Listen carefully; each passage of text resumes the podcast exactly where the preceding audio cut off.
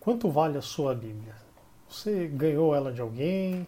Comprou faz muito tempo ou pouco tempo? Ou até mesmo fez o download via algum aplicativo no celular? Para refletir mais sobre o valor da Bíblia, fique conosco em mais um Palavra do Dia.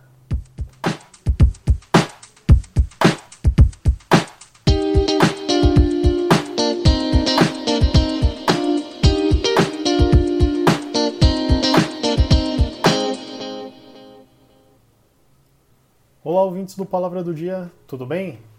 Apesar de ser um pouco provocativo a introdução desse podcast, o objetivo é realmente chamar a atenção, né? a gente discutir, fazer uma reflexão sobre qual o valor da Bíblia. Né? É, nós precisamos aqui, a ideia é trazer uma reflexão, pensar um pouco na história dela, por cima, né? não nada muito detalhado. Quem quiser tem bastante material na internet que conta sobre isso, né? E aí ter uma conclusão, né, já adiantando, de que, olha, é um privilégio o que a gente tem no dia de hoje. A, a facilidade a ter esse material de tão rico é, é algo surpreendente, né?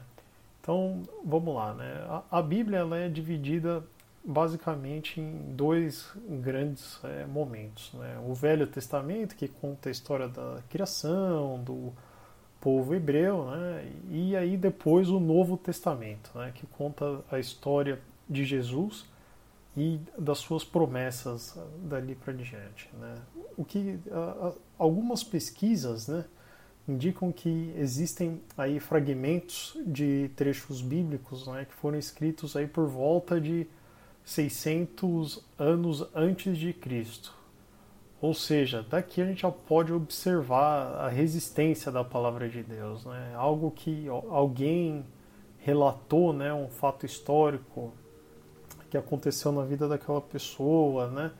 Ou que era antes da escrita algo falado, né? Foi sendo falado de gerações em gerações até alguém é, escrever, né? Então, olha quanta transferência de informação tem até aquilo realmente ser escrito né, em um papiro, um pergaminho né, antigo e depois copiado, copiado, copiado, copiado N vezes até chegar em nossas mãos. Né.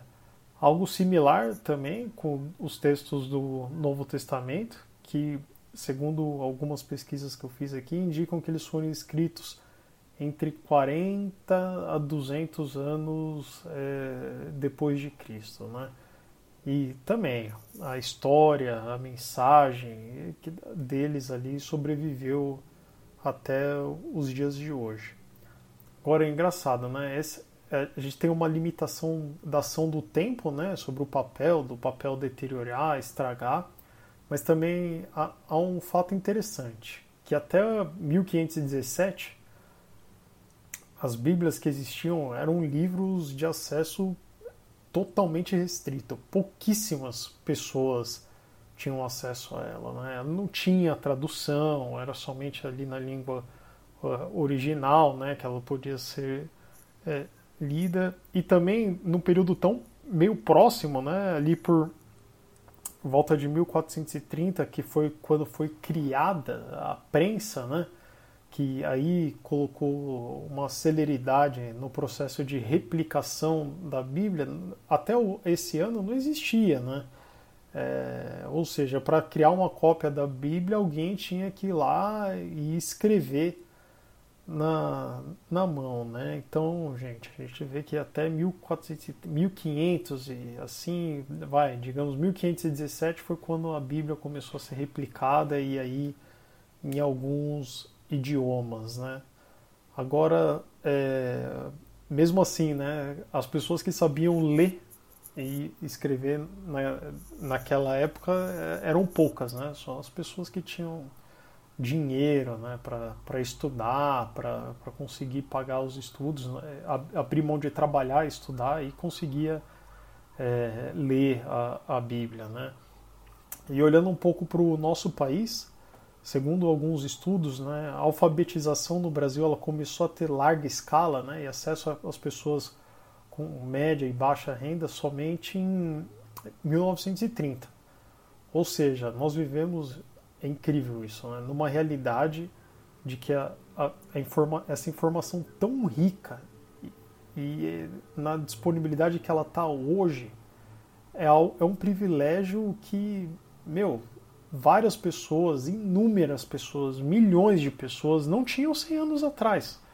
Isso é, é algo muito recente, essa, essa forma como a gente tem informação nos dias de hoje, né?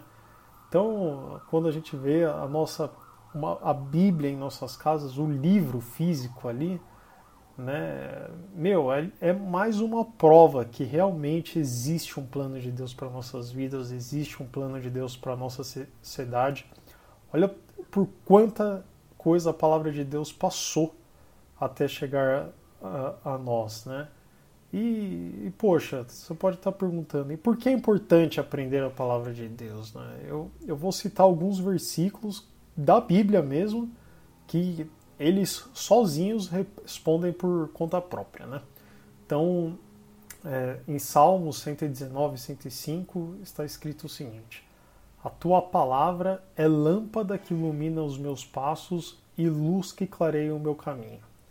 Em Hebreus 4,19 diz: Pois a palavra de Deus é viva e eficaz, e mais afiada que qualquer espada de dois gumes. Ela penetra até o ponto de dividir alma e espírito, juntas e medulas, e julga os pensamentos e as intenções do coração. Salmos 119, 11 Guardarei no coração a tua palavra para não pecar contra ti. João 17, 17. Esse é incrível. Santifica-os na verdade. A tua palavra é a verdade. Josué 1:8. Não deixe de falar as palavras deste livro da lei e de meditar nelas de dia e de noite para que você cumpra fielmente tudo o que nele está escrito. Só então os seus caminhos prosperarão e você será bem sucedido. Efésios 6,17 Usem o capacete da salvação e a espada do Espírito, que é a palavra de Deus. Olha, a gente vive hoje numa, numa realidade é, cheio de fake news de um lado, notícias falsas do outro, a gente tem acesso a, a, a uma fonte que é pura verdade, né? que é a Bíblia. Isso é, é inestimável, né? Então, para concluir, minha prezada, meu prezado ouvinte, a palavra de Deus ela passou por tantas adversidades que a gente não consegue nem imaginar, né? E se a gente fosse estipular, mensurar um valor para a Bíblia, que nós temos com base no seu conteúdo, no que está escrito ali, no que está apresentado, seria impossível mensurar esse. Nem todo o dinheiro do mundo valeria. Por isso nós devemos amar eh, o fato de termos as nossas Bíblias, valorizar e mais do que tudo, ler, estudar, meditar e pedir ajuda do Espírito Santo para entender a, essa mensagem, né?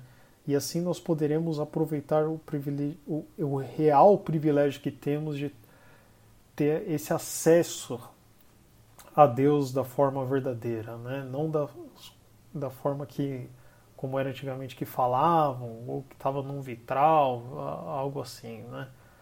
Então, pessoal, não esqueça, importante, não esqueça de nos seguir lá nas redes sociais, nós estamos no Instagram, no Facebook. E caso você realmente necessite de algum apoio nesse momento duro em que nós estamos passando, não hesite em nos enviar uma mensagem com o seu pedido de oração. Será uma bênção, um privilégio, uma honra podermos estar com vocês nesse momento.